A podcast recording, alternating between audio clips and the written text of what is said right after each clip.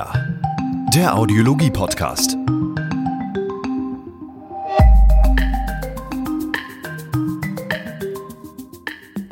Und damit hallo und herzlich willkommen zum zweiten Teil des Signia Audiologie Podcasts zum EuH-Kongress 2021.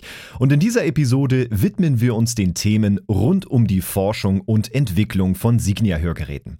Im Rahmen unseres 20-stündigen Livestreams während des EuH-Kongresses sprachen wir mit unseren Experten aus den Abteilungen für die Signalverarbeitung, dem elektroakustischen Design, der Antennentechnik und der Im-Ohr-Hörgerätefertigung.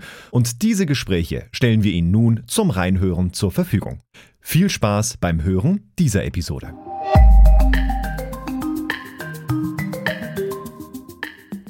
Wir haben gerade noch mal ein bisschen was über die Neuheiten gehört Allgemein haben wir in den Interviews heute ganz, ganz viel über die neuen InSeo Charge Go AX erfahren. Wir wissen jetzt, was hinter den Geräten steckt, was in den Geräten steckt, was es mit der Bluetooth-Konnektivität auf sich hat und auch, was ist wichtig, was ist zu beachten bei der Anpassung von IDEO-Geräten.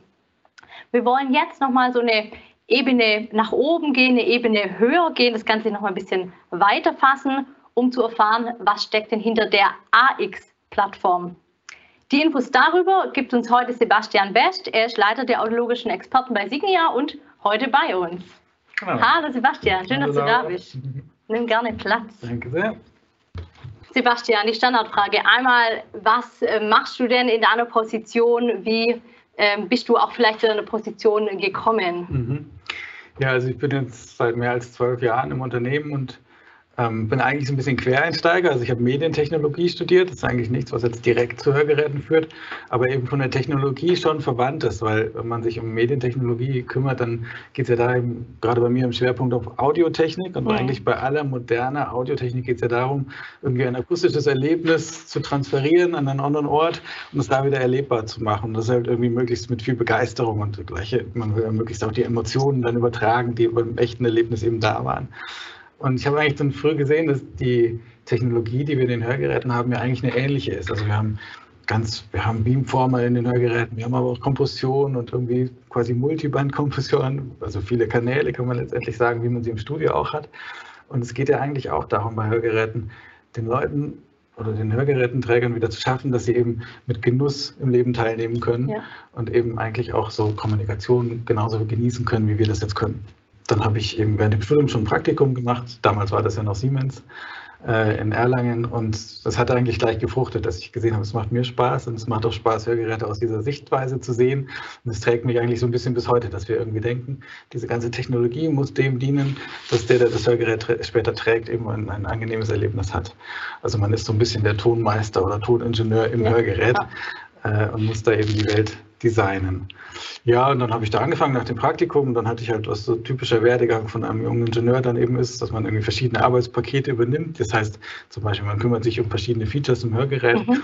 Zum Beispiel entwickelt man dann mit, mit anderen Kollegen natürlich immer zusammen den Feedback-Hetzler oder das Kompressionssystem oder die Richtmikrofonie und solche Dinge. Und ja, so entwickelt man sich dann und dann kam es eben irgendwann zu dieser Teamleitung. Und da gibt es jetzt eben diese Audiologie-Experten und deren Job ist eben genau, letztendlich die Audiologie ins Hörgerät zu bringen. Das heißt, es gibt eigentlich eben ganz viele Kollegen, die bauen tolle Algorithmen und, und tolle Hardware und einen tollen Chip und solche Dinge. Das sind für uns letztendlich dann die Werkzeuge, die wir nutzen können, um dann zu entscheiden, was braucht jetzt der Kunde in einer bestimmten Situation. Also mittlerweile sind die Hörgeräte sehr komplex. Wir können ja in jeder Situation unglaublich viel wissen darüber, welcher Störlärm ist jetzt gerade oder bin ich gerade in der Kommunikation oder nicht und was für eine Kommunikation läuft da vielleicht gerade. Und dann braucht es ja eben Leute, die dann auch sagen, ja, und was brauche ich denn dann in der Situation? Mhm. Und das ist eben genau unser Job, dass wir quasi alles, was irgendwo hörbar ist, kontrollieren. Sie sagen, genau so soll das dann funktionieren in dieser Situation. Das muss, wird definiert und das testen wir dann eben sehr viel ähm, und optimieren das iterativ immer weiter. Und das ist eigentlich unsere Aufgabe. Das heißt, du bist schon sehr lange in der Branche, du hast schon äh, viele Plattformen auch miterlebt. Vielleicht äh, mal spannend zu erfahren, wie beginnt denn so eine Reise für eine neue Plattform und vielleicht mhm. speziell auch, wie hat denn die Reise für die AX-Plattform begonnen? Ja, für mich ist das wieder so eine ähnliche Frage, die kriegt man öfter so, wie kommt ihr eigentlich auf neue Ideen oder wie, genau, wie, wie ja. entsteht Innovation? Und eigentlich finde ich, ist die richtige Antwort zu sagen, dass es dafür eine Atmosphäre braucht und da braucht es auch Menschen. Und mhm. ich habe halt das Glück, wirklich in einer Umgebung zu arbeiten, wo wahnsinnig viele Kollegen jeden Tag aufstehen und überlegen, wie sie Hörgeräte noch verbessern können. Und das ist halt eine tolle Atmosphäre, wenn da so ein Zug ist und jeder so motiviert ist und so viel Begeisterung äh, vorhanden ist, dann diskutiert man halt auch jeden Tag irgendwelche neuen Ideen und, und, und so. Es ist natürlich nicht so, dass jede Idee gleich ins Hörgerät geht, weil das muss man immer, also man, es wäre schön, wenn jede Idee wirklich so gut wäre, dass man gleich was verbessern könnte. Aber so entstehen halt viele Ideen und dann kristallisieren sich eben Dinge raus die funktionieren dann ganz gut. Und natürlich gehört auch dazu, dass man sich dann mit dem Thema eben sehr beschäftigt, sehr intensiv. Also zum einen muss man gucken, ein gutes Gefühl kriegen für den, für den wirklich Schwerhörenden. Was hat der für Probleme mhm. mit der aktuellen Lösung, die es am Markt gibt und wo kann man sich verbessern? Und auf der anderen Seite muss man aber auch selber das Gerät dann eben sehr gut kennen, dass man sagt, ja, wie hören sich denn unsere Geräte an? Was machen die denn in der Situation? Und so passiert das eben auch, dass wir natürlich sehr oft in der Entwicklung die Geräte selber im Alltag tragen und selber auch überprüfen, macht das denn das Richtige? Und dann kommt man auch nochmal auf neue Ideen. Und so war es eigentlich hier so ein bisschen, dass wir zusammen in einem Café saßen und da eben gemerkt haben, dass das eine Situation ist, wo ganz viele Schwerhörigen berichten, dass sie ganz schwer haben zu verstehen, obwohl es oft gar nicht so jetzt unbedingt so die ganz laute Kantine ist, wo man von allen Seiten quasi mit Lärm beschallt wird, sondern es ist eigentlich eine relativ ruhige Situation, wo man als Normalhörender denkt, naja, das müsste doch eigentlich ganz gut gehen. Ähm, aber es ist dann eben so, wenn man sich das dann wieder genauer anguckt, dann muss man ja denken, dass man, wenn man jetzt einen Hörverlust hat, dass man quasi viel mehr Worte nicht versteht als wir. Also wir verstehen ja auch manchmal nicht Worte, ja, aber wir ja. können dann sehr gut raten, was dann passiert ist. Und wenn ich jetzt aber eh schon weniger Worte verstehe, dann kommt es halt eben sehr darauf an, dass ich in jedem Moment noch das Beste raushole. Und wenn jetzt halt in dem Café verschiedene Dinge passieren, die vielleicht kurzzeitig sind. Zum Beispiel genau in dem Schlüsselsatz oder in dem Schlüsselwort in einem Satz macht gerade der Barmann, der Barista die Kaffeemaschine an oder solche Dinge. Ja? Dann verliere ich halt ein wichtiges Wort und plötzlich fühle ich mich total unwohl in der Kommunikation, weil ich halt jetzt nicht weiß, was der eigentlich gesagt mhm. hat, weil ohne das Wort ist es halt nicht schlüssig mhm. und dann entsteht so dieser ganze bisschen krampfige ähm, äh, Kommunikationsfluss, weil man möchte das ja irgendwie vielleicht erstmal überspielen. Man denkt dann, vielleicht weiß man es ja dann ja, gleich ja, und dann ja. irgendwie so wird die Kommunikation unentspannt. Und da war eben für uns klar, wir brauchen eine Plattform, die halt auf solche kurzen Events super schnell reagieren kann. Mhm. Also wir wollen ja eigentlich immer von der Signalverarbeitung das so machen, dass jedes Tool wirklich dann genutzt wird, wenn es wirklich gebraucht wird. Und es ist eben hier die Kunst, dass man sagen kann, ich brauche halt jetzt irgendwie von 0 auf 100 vielleicht ganz viel Support, vielleicht ganz viel Richtwirkung und vielleicht gleich im nächsten Moment wieder nicht, damit ich die Atmosphäre weiter äh, nutzen kann. Und so haben wir dann überlegt, was bräuchte man dafür technisch, das übersetzt man ja dann. Ja, und letztendlich ist dann da die iX-Plattform entstanden, wo man dann letztendlich die ganze Signalverarbeitung eigentlich verdoppelt hat, weil man dann eben gesehen hat, ja, wenn ich das verdoppel und wenn ich versuche, diese Hemisphären zu trennen, dann kann ich halt plötzlich die, unabhängig was tun und kann Dinge auch bestehen lassen und andere sehr schnell dämpfen zum mhm. Beispiel. Mhm. Und dann waren wir halt hier genau an diesem Punkt. Man kann diese Sprache die ganze Zeit kristallklar im Vordergrund behalten, aber den Hintergrund halt dann irgendwie plötzlich sehr schnell dämpfen, ohne dass man das eigentlich merkt. Und das waren halt Dinge, die gingen vorher nicht und die bringen dann da halt einen wahnsinnigen Unterschied im Alltag. Ähm, weil ich dann halt plötzlich einfach in dieser Situation mich viel wohler fühle und eigentlich gar nicht merke, dass das Hörgerät mir so viel hilft. Ja, wow, äh, sehr spannend. Ne? Einfach zu sagen, ich gehe in Alltagssituationen und ziehe mir daraus dann äh, mein, mein Wissen und so ist ja nun mal, mhm. die werden ja auch im Alltag genutzt. Deswegen ist es natürlich auch sinnvoll, das Ganze mhm. so, so zu machen. Da ich schon mal einen Einblick bei euch bekommen habe, weiß ich, ihr forscht viel. Es gibt viele äh, Studien. Auf welchen ja, ähm, Annahmen, auf welchen Forschungsergebnissen basiert denn hier äh, die Signalverarbeitung? Genau, also wir haben eigentlich ganz verschiedene Arten von Studien. Also so das eine ist, was ich schon gesagt habe, dass wir natürlich selber Hörgeräte und so anhören, aber die Studie heißt natürlich, dass man mit Schwerhörenden zusammenarbeitet. Mhm. Und da haben wir zum einen bei uns am Standort eigentlich einen ganzen Pool von Schwerhörigen, die wir einladen können, mit denen wir eigentlich kann man sagen, so immer in Kontakt sind. Also da wissen wir, was Probleme die so haben und kennen die dann auch über die Jahre und da kann man ganz gut mit denen auch arbeiten und irgendwie mal neue Sachen ausprobieren, die man vielleicht noch sehr frisch sind. Mhm. Wenn es dann in eine Phase geht, wo wir vielleicht schon ein bisschen genauer wissen, was wir tun, dann machen wir halt richtige Studien. Das heißt, das können wir auch bei uns machen, wo man dann halt eine größere Anzahl von Probanden einlädt. Okay. Und dann hat man aber immer noch die Wahl, dann gibt es natürlich manchmal, oder man muss eigentlich immer beides machen.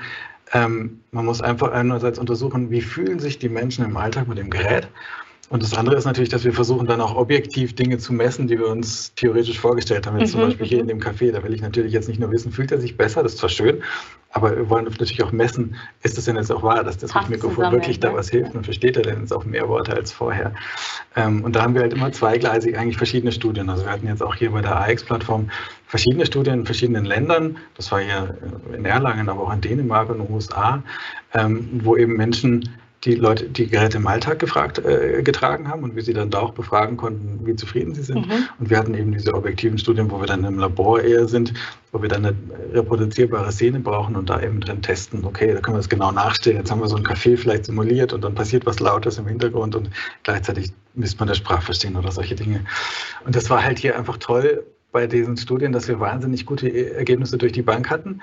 Und ganz am Anfang hat uns halt gefreut, die Spontanakzeptanz war einfach großartig. Also die Leute hatten die, die Geräte eigentlich eingesetzt und waren einfach spontan erstmal zufrieden damit, was ja nicht selbstverständlich ist, weil ja. die Leute kommen von verschiedenen anderen Mitbewerbern vielleicht oder hatten vorher auch kein Hörgerät und die kommen einfach gleich damit zurecht und merken, irgendwie ist was leichter. Also wenn dann oft so Kommentare wie ich vergesse mein Hörgerät oder so, also so, dass man einfach merkt, ja, ist genau, was wir wollen es muss halt genau in dem richtigen Moment irgendwie mhm. tun und woanders auch mal nicht, sodass man einfach wenig davon mitkriegt, aber eben leichtes Tragen hat, ein leichtes Tragegefühl. Ja, und dann eben auch in den objektiven Daten haben wir gesehen, dass es halt Situationen gibt, wo man durchaus doppelt so viel versteht wie vorher, weil wir halt jetzt so schnell reagieren können. Da sind halt andere Plattformen und auch von Mitbewerbern manchmal einfach quasi zu träge, weil man so schnell gar nicht, also man würde nicht, wenn jemand kurz mal die Kaffeemühle anschaltet, sagen, jetzt ist äh, Speech and Noise oder irgend sowas. Ja. Aber jetzt können wir das halt, dass wir eben so schnell reagieren und in der Situation dann viel tun und dann ist einfach der Benefit halt sehr groß. Ja, toll. Ne? Das mhm. ist ja auch für euch schön zu sehen, gerade in den Studien, dass man gleich die Rückmeldung bekommt, weiß, die erste Akzeptanz ist super, wir haben hier deutlich besseres Verstehen. Gibt es denn so ein persönliches Highlight, wo du sagst, äh, das gefällt mir super an den AX-Geräten, an der AX-Plattform. Ja, und das ist natürlich manchmal so jetzt aus der Sicht in der Entwicklung, das ist jetzt recht technisch, aber ich habe ja vorhin gesagt, wir haben viele Kollegen, die einfach mit sehr viel Leidenschaft dabei sind. Das sieht man halt jetzt gerade bei der AX-Plattform, wo man auch die Chance hatte, halt sehr viel anzufassen, mhm. dass man so in jedem Detail irgendwie sieht, da haben Leute versucht, so das Letzte rauszuholen. Ja, das fängt bei, an bei der Eingangsstufe, die einfach viel transparenteren Klang hat als früher, sind aber auch dann noch sehr technischere Details. Zum Beispiel haben wir so eine wir nennen das irgendwie Low Binary Jitter oder Zero Binary Jitter Technology, da synchronisieren wir die Clock, die die Signalverarbeitung steuert, auf beiden Ohren. Ja. Und das sind eigentlich Dinge, die, die sind eigentlich relativ schwer zu machen. Man braucht halt einen sehr guten binauralen Link dafür und ähm, muss sehr viel Aufwand machen, dass diese Clocks sich dann äh, synchronisieren. Aber das ist halt genau so ein Beispiel. Wenn man das tut, dann hat man halt nochmal so ein Quäntchen besser in der Lokalisation und ein bisschen bessere räumliche mhm. Wahrnehmung. Mhm. Und äh, das zahlt sich halt dann aus bei so einer Plattform. Und das sind halt sehr viele Kleinigkeiten, die sich so aufaddieren. Und die führen dann auch zu diesem Erlebnis, dass man dann sagt, ah, jetzt klingt es irgendwie doch deutlich angenehmer als vorher. Mhm, macht nochmal dann so einen, so einen mhm. kleinen, feinen Unterschied genau. einfach. Genau. Das heißt, ihr forscht viel, ihr macht viel. Gibt es denn so ein Highlight, was du schon teasern kannst, was in der Zukunft Zukunft vielleicht kommt? Ah, das ist natürlich äh, eine, eine schwierige Frage. Hm, ja, letztendlich sind natürlich die Themen Sprachverstehen sind immer noch unglaublich wichtig für uns, weil es natürlich in Zukunft immer weiter Situationen gibt, wo man sich da noch verbessern kann. Und wir haben ja auch schon zum Beispiel in der Vergangenheit mal gezeigt, dass wir geschafft haben, ähm, teilweise in Situationen mit einem Schwerhörenden und dem Hörgerät eben besser zu sein, also mhm. besser im Verstehen als der Normalhörende. Und das sind natürlich Sachen, die uns irgendwie immer motivieren zu überlegen, wo kann ich denn in einer Situation, die auch für den Normalhörenden wirklich schon ziemlich schwer ist, dann eben noch eins draufsetzen und da auch noch besser sein. Ja, ja und die Richtung, die dann da natürlich mit reinspielt, neben dem, dass man viel über Technologie und Algorithmen nachdenkt, ist natürlich auch, dass man immer versucht, den Menschen besser zu verstehen. Mhm. Also das war ja auch so der, der Schritt eigentlich so ein bisschen mit diesen On-Voice-Technologie, die wir hatten, wo wir einen Sensor eingebaut haben, wo wir dann wissen, okay, der, spielt, der spricht jetzt gerade selber, dann weiß ich schon mal, die Situation ist anders. Später ja, haben wir dann ja. diesen Motion-Sensor eingebaut, wo man dann schon weiß, okay, der bewegt sich gerade, der ist wahrscheinlich draußen und dann habe ich noch diese ganze Akustiksensor, da mhm. lerne ich noch mehr. Und ich glaube, in der Richtung gibt es halt einfach noch ganz viel, dass wir einfach viel mehr den Menschen kennen und dann quasi die ganze Signalverarbeitung immer mehr individualisieren können auf die persönliche Situation, auf die persönlichen Bedürfnisse. Und ja, da muss man gespannt sein, was da noch alles kommt. Das heißt, wir dürfen uns freuen, äh, was, mit was ihr uns in den nächsten Jahren noch überrascht, was noch verbessert wird. Sebastian, vielen Dank für die Einblicke, was hinter AX stand, äh, steht, wie AX entstand und natürlich auch für den kleinen äh, Teaser in die Zukunft. Danke dir. ja, vielen Dank. Hat Spaß gemacht.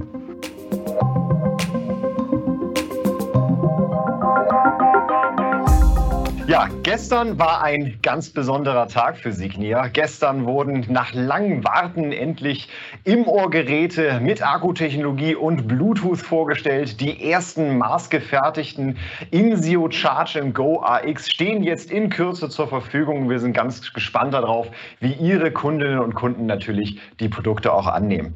Ja, es ist die individuellste aller Bauformen. Wir haben tatsächlich, ja, wie schon gerade gesagt, viele Komponenten mit drin, mit denen wir heute heutzutage, ja, die wir eigentlich gar nicht mehr wegdenken können. Ne? Alles, was wir heutzutage von einem modernen Hörsystem erwarten, sei es jetzt im RIG-Gerätebereich oder im HDO-Bereich, das alles finden wir jetzt zum ersten Mal in einer individuellen Schale wieder, nämlich in dem Insio Charging Go AX.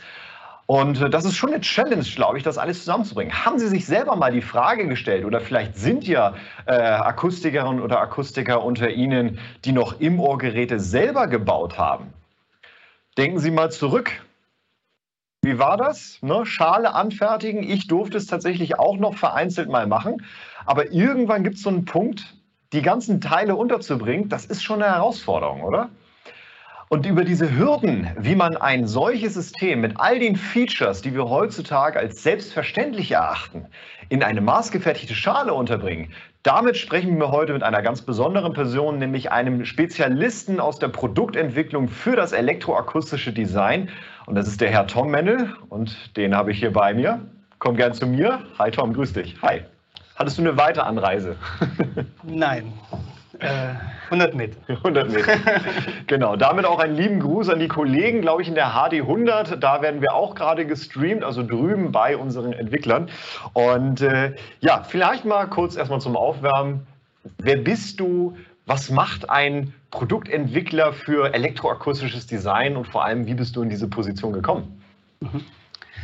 Elektroakustisches Design besteht natürlich aus Elektronik und Akustik. Mhm. Die beiden Sachen sind sehr wichtig. Ähm, wir beschäftigen uns mit der Auswahl, der Konfiguration und auch der Integration der unterschiedlichen Hardware-Komponenten für ein Gerät.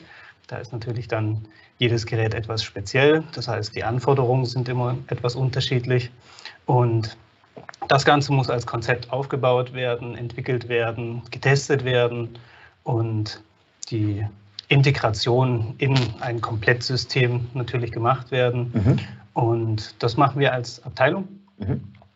Und dazu gekommen bin ich, sage ich mal, ich habe mich schon sehr früh für Akustik und auch Elektronik interessiert, habe das im Studium beides dann auch sehr intensiv gemacht. Mhm. Und da die Medizintechnikbranche recht interessant ist, ja.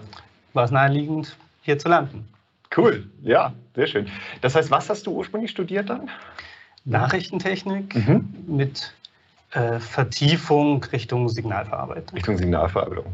Ja, spannend. Ja, also immer wieder spannend, wie gesagt, auch bei uns im Podcast über die äh, Lebenswege und Geschichten der Leute, die tatsächlich hier auch bei uns in der Entwicklung zuständig sind, äh, zu erfahren. Ja, wie, jetzt hast du gerade schon angefangen. Hm, wir sprechen ja über viele Hardware-Komponenten, die ja tatsächlich am Ende erstmal auf so einer Platine ja auch landen und dann irgendwann auch immer weiter wahrscheinlich miniaturisiert werden.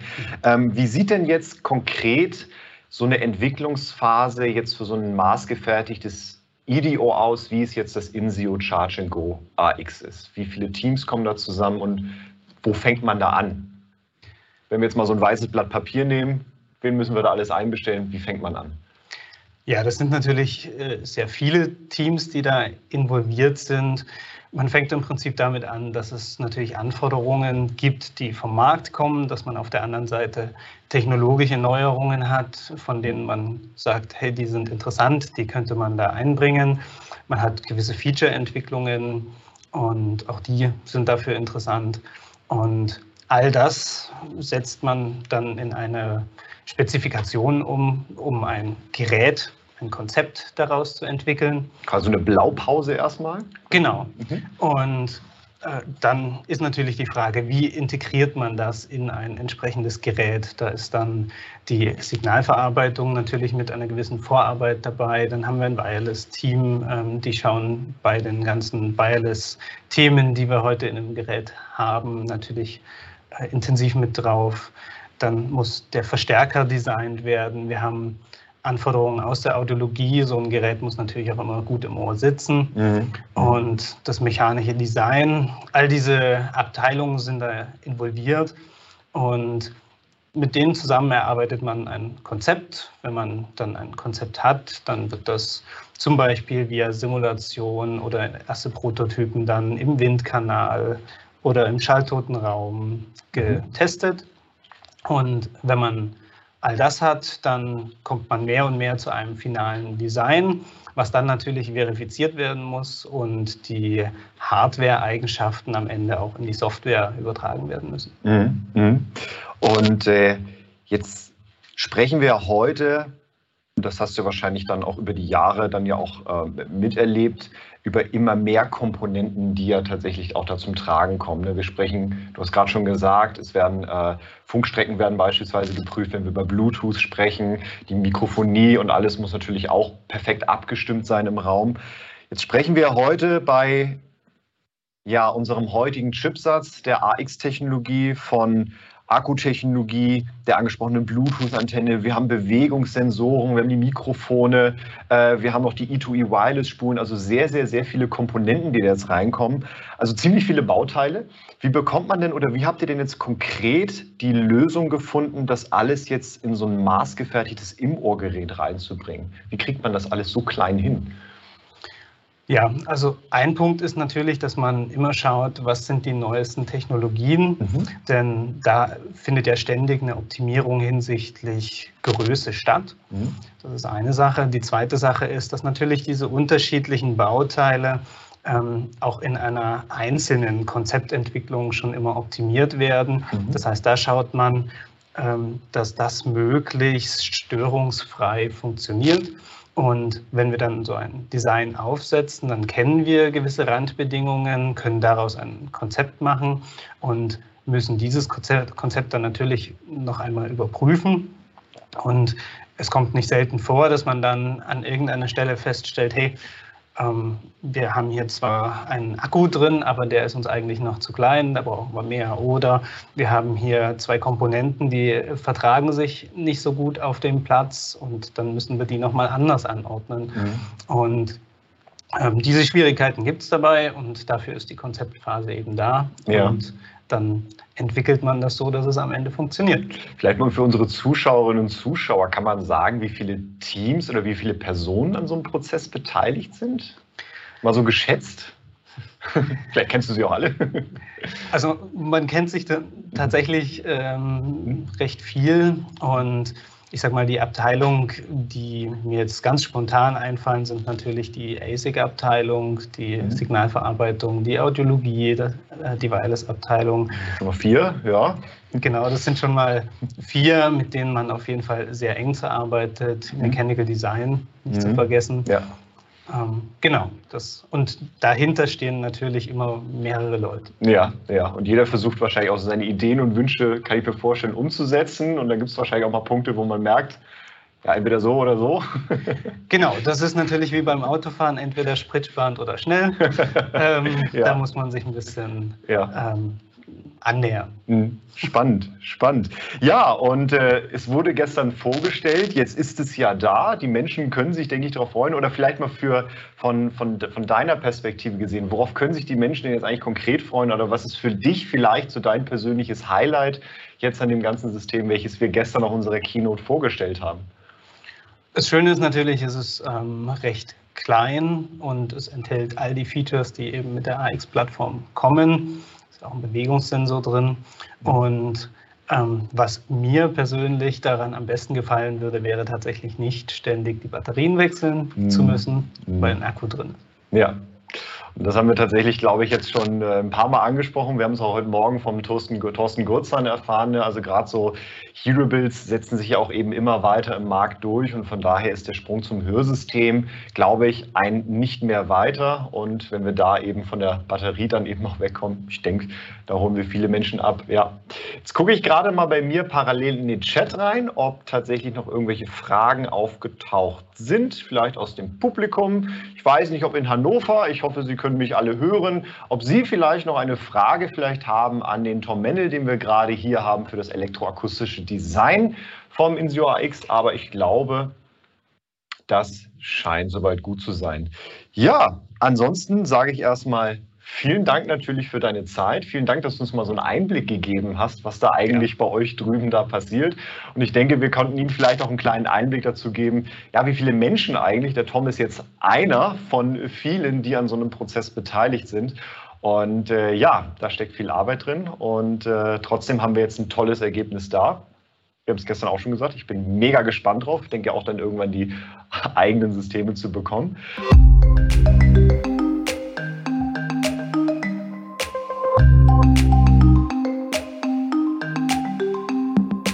Willkommen zurück im Studio in Erlangen. Wir haben aus den zehn Minuten eine Minute gemacht, damit wir auch gut im Zeitplan bleiben können.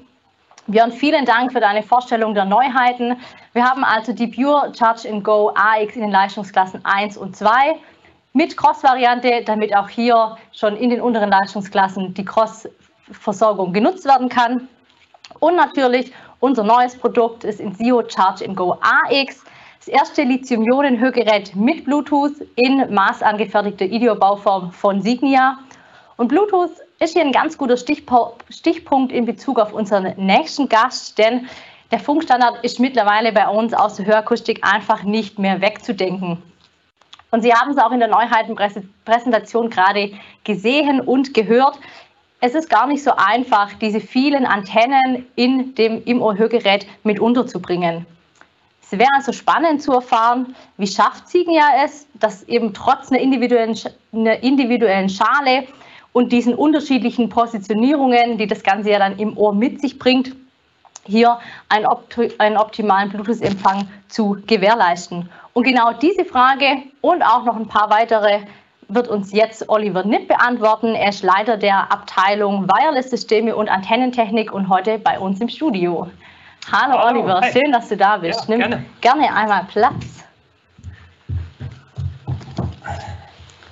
Vielleicht erstmal für alle Zuschauerinnen und Zuschauer, was macht denn deine Abteilung? Wie sieht vielleicht so dein Arbeitsalltag aus?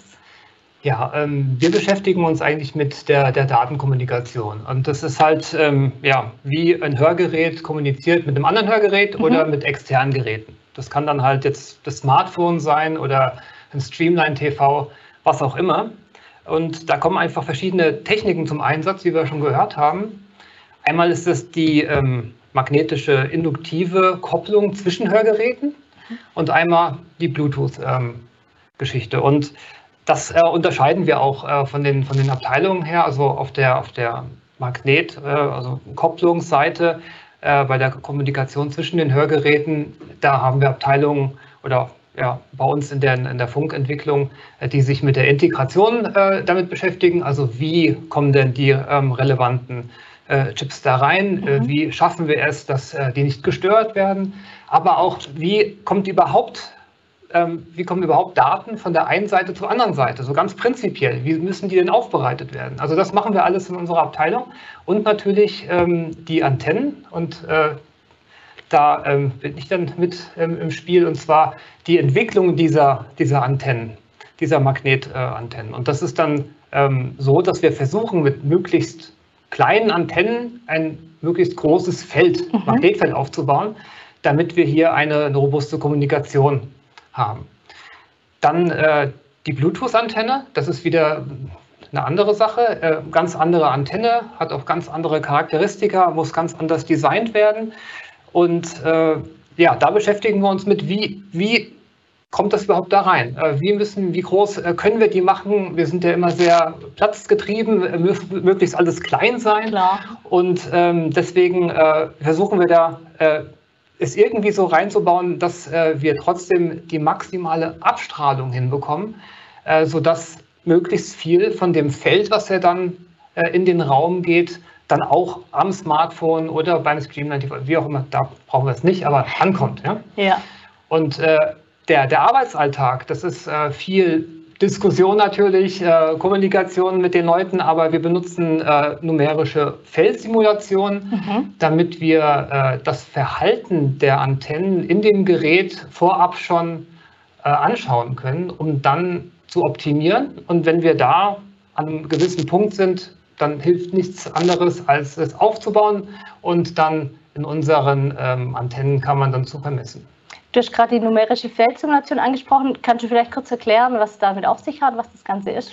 Genau, es gibt ja, ähm, man kann simple Strukturen, kann man per, per Formeln, äh, per Hand, sage ich mal, berechnen.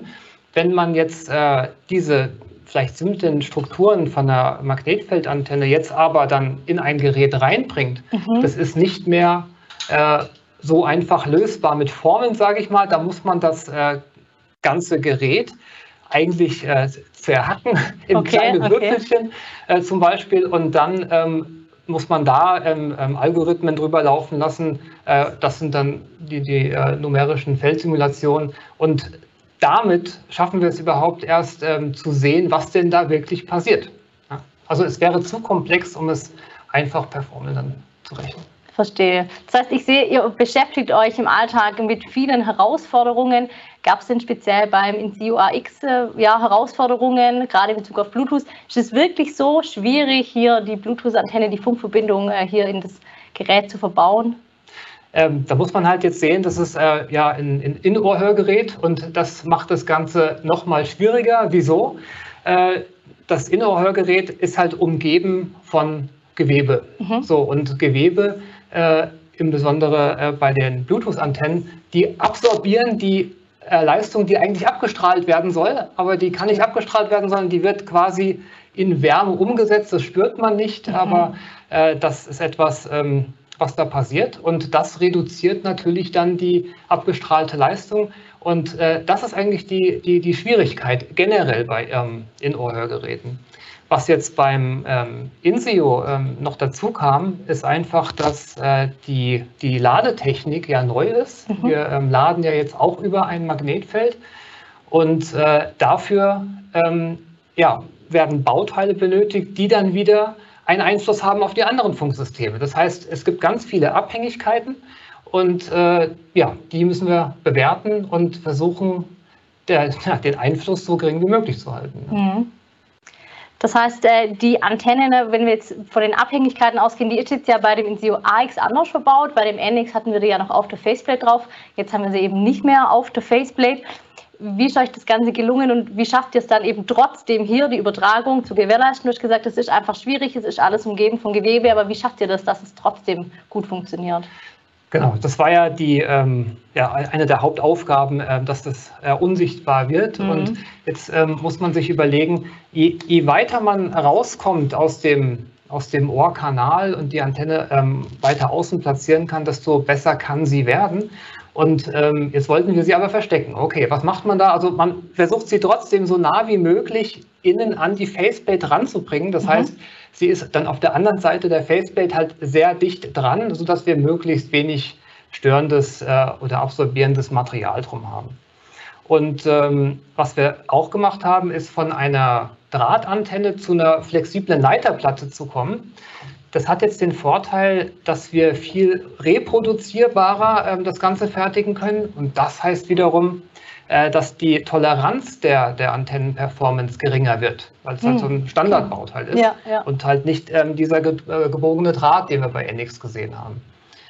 Äh, ja, und ähm, mit dieser flexiblen Leiterplatte haben wir zudem die Möglichkeit, feinere Strukturen auch aufzubringen. Das heißt, wir haben als Antennendesigner auch mehr, mehr Möglichkeiten, da äh, verschiedene Strukturen zu realisieren. Und der letzte Punkt ist noch, dass wir jetzt nicht nur an der Oberfläche bleiben, also unter der Faceplate direkt, sondern auch quasi ins Gerät reingehen. Also wir verbinden einen Teil der Antenne mit einem innenliegenden Teil und mhm. vergrößern quasi die, ähm, diese Wirkfläche dadurch und dadurch äh, können wir es halt erreichen, dass wir auf jeden Fall äh, auch gleichwertig jetzt zu einem NX-Gerät sind. Ja, ja. Steht. Das heißt also, wir sehen, der Empfänger im Hörgerät ist von euch optimal designt, optimal gestaltet, dass wir hier den guten äh, Empfang dann eben haben. Jetzt ist aber ja beim Funksignale, wir haben immer Empfänger, Sender. Auf den Sender haben wir, habt ihr in der Regel keinen Einfluss. Gibt es vielleicht trotzdem mal Sachen, worauf man hier achten kann? Hast du da vielleicht ein paar Tipps und Tricks mit dabei? Ja, also da muss man vielleicht unterscheiden äh, zwischen äh, Geräten, die wir jetzt auch von, von Signia ja anbieten, also so ein, ein Streamline TV zum Beispiel. Das ist halt schon so ausgelegt, ähm, hat eine ziemlich hohe Ausgangsleistung. Äh, normalerweise ist ja zwischen äh, diesem, dieser Box und äh, der, der Person, die das Hörgerät trägt, ähm, der nichts dazwischen. Also mhm. da, das sind eigentlich optimale Voraussetzungen. Also da, wir wissen ja, ähm, worauf da äh, ankommt äh, beim Streamline ähm, TV oder beim MIG, ähm, ist halt die Leistung sehr hoch und dementsprechend ist die Verbindung auch sehr stabil. Mhm. Äh, wenn wir jetzt auf die Smartphones gehen, Smartphones gibt es ja eine, eine riesige Menge an Modellen, also das ist ja unglaublich ähm, und äh, alle funktionieren so ein bisschen anders. Die Antennen sind anders äh, designt, andere Ausgangsleistungen, andere Empfindlichkeiten dann im, äh, im Smartphone. Und äh, daher ähm, ist es halt schwierig, da jetzt ähm, generell zu sagen, ja, dieses Modell ähm, äh, ist vielleicht das Beste, weil das sogar noch individuell verschieden ist. Also man hat ein, ein Smartphone und das hat man jetzt einfach in der Hand. Das fun funktioniert ein bisschen anders, als wenn man es in die Hosentasche tut mm, mm. oder hier am Oberarm beim Joggen.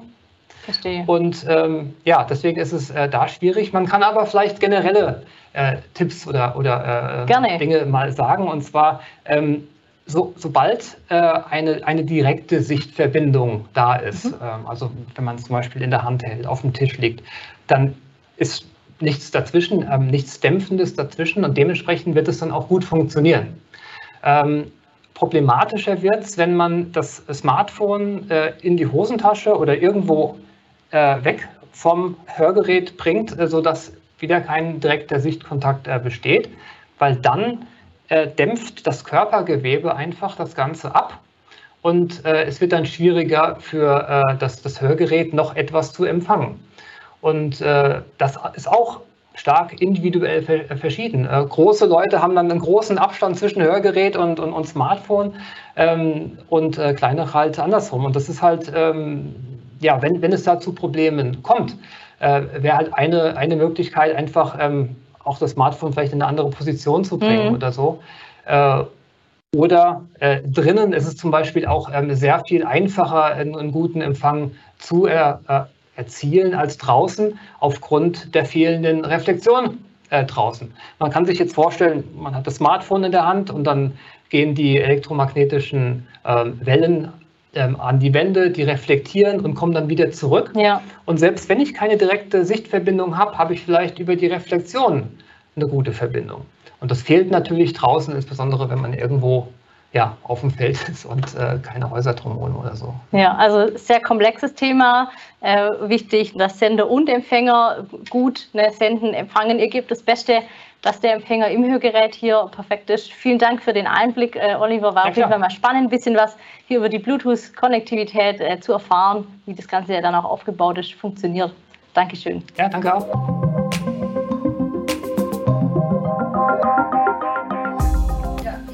Nummer sånn. So, kann man mich jetzt aufhören? Ja. Eins, zwei, drei. Auch da sind die kleinen Fauxpas, die tatsächlich mal, wir dürfen es nicht unterschätzen, wir sind hier in einer 20-stündigen Live-Sendung über die gesamten Messetage.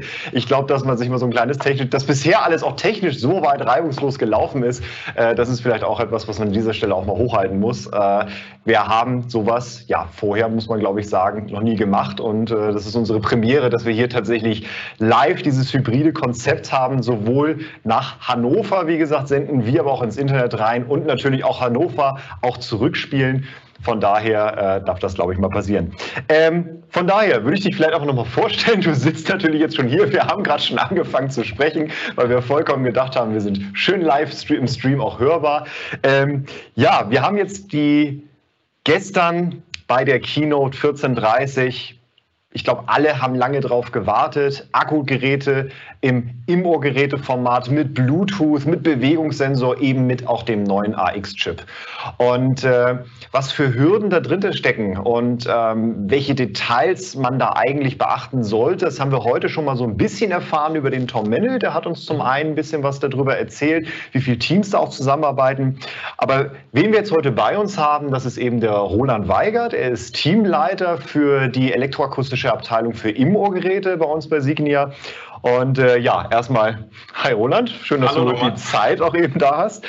Und äh, deswegen ist die Frage von eben nochmal, ja, Im-Ohr-Geräte bei Signia. Ich kann mir vorstellen, ähm, jetzt mit Akkutechnologie und Bluetooth, ich habe lange drauf gewartet, viele draußen haben drauf gewartet.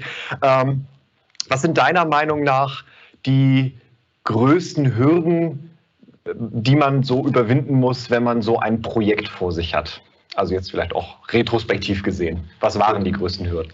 Also die größten Hürden, also grundsätzlich ein Custom-Produkt, ein individuelles Hörgerät zu entwickeln, das bringt natürlich die Grundsatzproblematik mit. Mhm. Ähm, jedes Gerät, was später beim Kunden rausgibt, ist ein Einzelstück, ein Unikat, mhm. ähm, was für den jeweiligen Hörgang gefertigt ist. Das heißt, konkret weiß man so genau gar nicht während der Entwicklung, wie sieht denn das Endprodukt aus? Mhm. Was sind die Rahmenbedingungen, für die man ein Produkt entwickelt? Also wir haben natürlich über die Jahre, Dekaden genug Wissen angehäuft, wie man damit umgeht. Aber natürlich, so ein Gehörgang, jeder ist einzigartig, unterschiedlich lang, groß, oval, im Querschnitt oder rund im Querschnitt, ähm, gewinkelt. Und heißt, man muss mit statistischen, statistischen Methoden daran gehen, um zu sehen, welchen Platz hat man eigentlich zur Verfügung, mhm. seine Technologie unterzubringen. Ähm, dann muss man die Technologie so weit auslegen, man muss ja mal in der, in der Entwicklung ein Design freigeben, ja. eigentlich ein Durchschnittshörgerät, würde ich jetzt mal sagen. Mhm. Und die ganze Technologie, ähm, alle Features, die zusammenspielen, die muss man so auslegen, dass die sehr robust sind. Dass sie die ganze Bandbreite abdecken können von ähm, Ohrkanälen, dass es nicht nur für das Durchschnittsgerät funktioniert, sondern auch für alle Eventualitäten, wie so ein mhm. Gehörgang gewinkelt ist. Und das macht es natürlich sehr herausfordernd. Ähm, erstens muss man mit der Anordnung seiner Komponenten klarkommen. Was ist ein geschicktes ja, Design? Wo platziere ich was? Dann ist natürlich auch die Problematik, die ganzen Features, Technologien, alles elektrische Systeme, die, die bedingen sich gegenseitig. Ja. Manches ist gewollt, ja. manchmal ist manches nicht gewollt. Ja.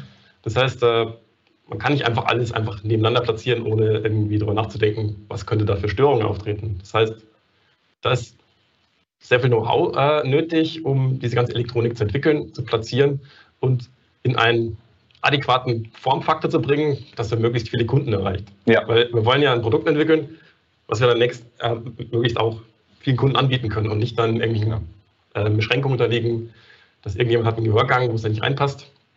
Ähm, das ist die Problematik beim Custom-Gerät an sich. Und jetzt hat man hier beim InSeo Charging Go AX einfach auch den Fall, hier kam die, was wir vorher schon hatten, war halt ein NX-Gerät mit Bluetooth. Mhm. Jetzt soll noch Ladetechnik dazu. Ja.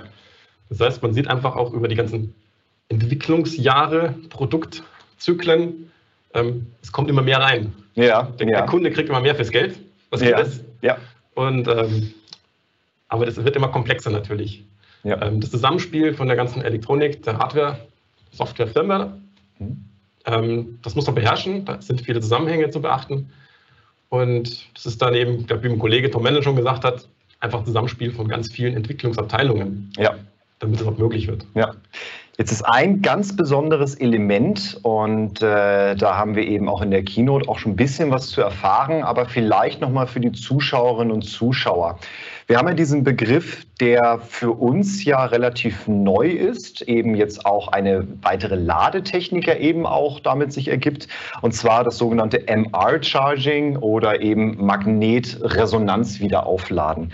Ähm, warum diese Methode? Ähm, was sind die Unterschiede vielleicht zu den bereits bestehenden Methoden, die wir bei uns haben?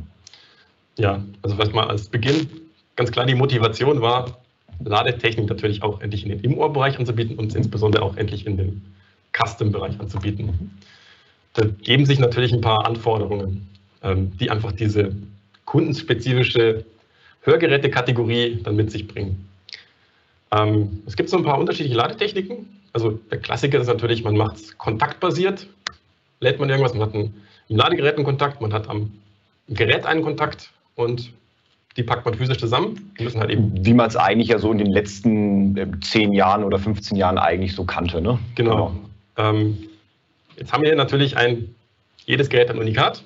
Mhm. Ähm, da gibt es nicht viele Fixpunkte, was immer gleich ist, wo man ein Design eines Ladekontakts unterbringen könnte. Ja. Ähm, eigentlich der einzige Punkt äh, oder Fläche für so einen Ladekontakt bei einem Custom im Ohrgerät wäre so das Faceplate, das was nach außen hin sichtbar ist. Mhm. Mhm.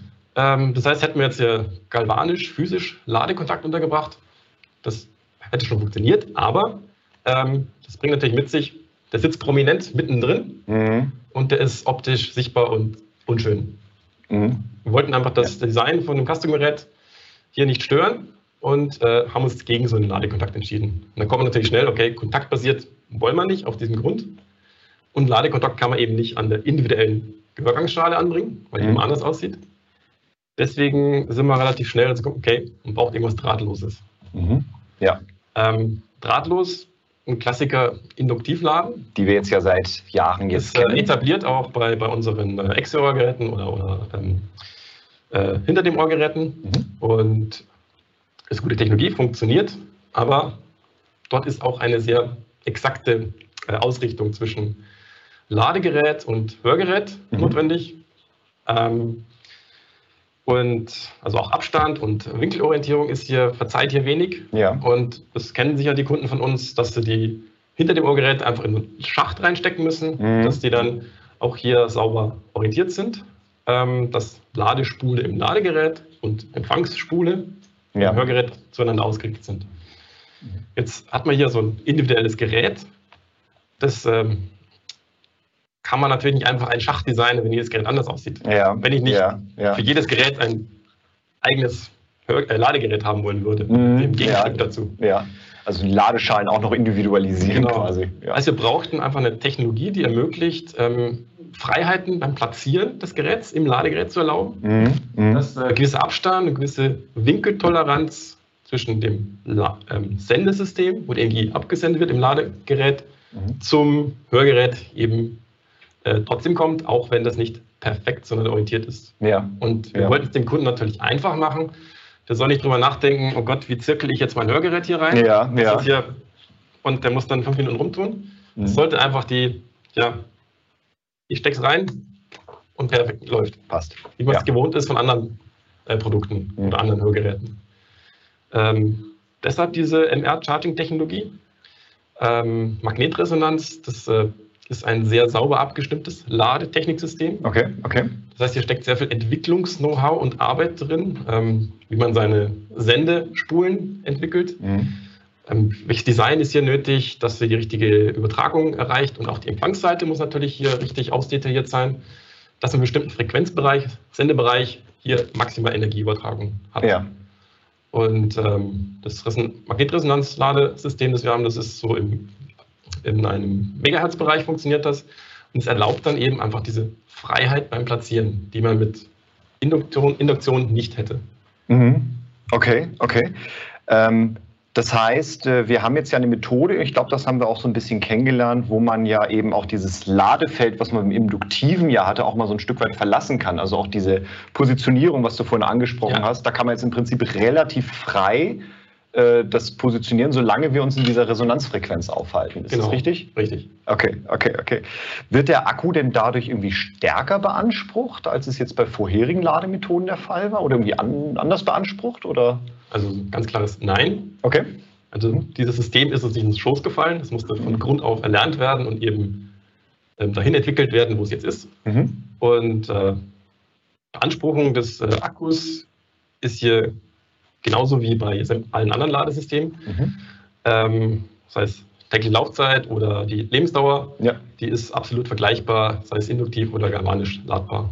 Und da steckt natürlich Entwicklungs-Know-how dahinter und Aufwand, Mhm. dass man das System so abstimmt, dass das auch so funktioniert. Ja. Und wir unsere Vorgaben Mhm. auch eben auch einhalten. Weil wir wollten jetzt nicht, okay, wir haben ein tolles System, Ja. man kann frei platzieren, aber der Akku wird nicht mehr lang, lang genug halten. Ja, Das kann man sich natürlich nicht erlauben. natürlich. Und ja. da haben die Entwickler, die alle beteiligt waren, die haben einen tollen Job gemacht Mhm. und Ja. die haben da knackig über einen langen Zeitraum hier auch entwickelt und viel Know-how generiert. Und das kann man auch davon ablesen, dass da auch viele Patente entstanden sind. Mhm. Ja. Also ich habe so gehört, so 16 Patente so, glaube ich, rein um die Ladetechnik. Wow, äh, nur- okay, nur okay. um dieses Produkt Okay. sind entstanden. Ähm, zum Beispiel um Antennendesigns, wie sollen die aussehen? Ähm, Algorithmen zur Energieübertragung, Kommunikation zwischen Ladegerät und Hörgerät, Mhm. dass das Hörgerät auch den Status mitteilen kann und Ja. dem Ladegerät mitteilt, in welchem äh, Modus es gerade fahren soll. Mhm. Also da ist sehr viel passiert Cool. und es ist ein tolles Produkt geworden mit einem tollen Feature. Ja, spannend. Und äh, wenn ich was so raushören kann, äh, es gibt eigentlich keine Nachteile jetzt irgendwie durch diese veränderte Art der, der Wiederaufladung, ne? diese andere Ladetechnik. Das ist richtig. Also es Super. ist absolut vergleichbar Ja. mit Induktion oder galvanisch kontaktbasiert laden. Ja, vielleicht noch zum Abschluss ganz kurz, weil das auch noch eine Frage war. Äh, wie ist es gelungen, den, den Wirkungsgrad eben so aufrechtzuerhalten, auch die Wärmeentwicklung dabei ja eben zu minimieren. Ne? Wir haben ja bei der induktiven Aufladung ist ja eine Wärmeentwicklung, jetzt bei der Magnetresonanzaufladung keine. Wie ist das gelungen? Ja, so vielleicht ein bisschen ganz kurz ausgeholt. Ähm, so eine Entwicklung ähm, muss natürlich erstmal die Grundlagen der Technologie verstehen, lernen. Ähm, dann muss man verstehen, okay, was hat man für Rahmenbedingungen im Hörgerät? Was ist die Notwendigkeit äh, des Anwendungsfalls beim Kunden? Mhm. Ähm, dann kann man anfangen, Szenarien zu simulieren. Ja. Da gibt es mächtige Tools mittlerweile, mit der man die, äh, diese Technologien virtuell eben darstellen kann und sehen, okay, ich habe irgendeine ein Sendeteil, ein Empfangsteil. Mhm. Wie muss ich das dimensionieren, ja. dass ich die Energie richtig übertrage? Ja.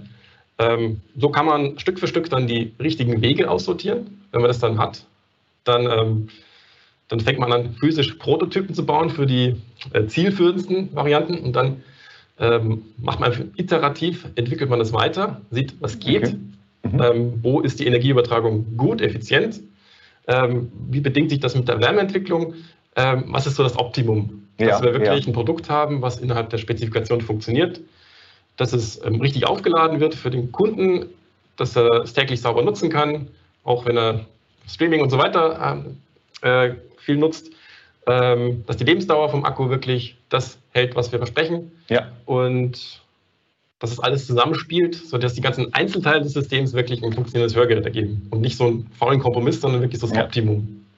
Ja, toll damit kann man eigentlich, glaube ich, festhalten, wir haben alle Vorteile im Prinzip, die wir jetzt von der AX-Plattform kennen, zusammen in einem Immo-Gerät, eigentlich mit nicht wirklich Nachteilen, tatsächlich sogar eher nochmal mit 16 Patenten angemeldet, eine neue Art der äh, Wiederaufladung damit geschaffen, eine dritte Möglichkeit. Und damit erstmal vielen Dank, Roland, für deinen Beitrag und auch das Gespräch mit dir. Vielen Dank. Ja, sehr ja. gerne. Vielen Dank.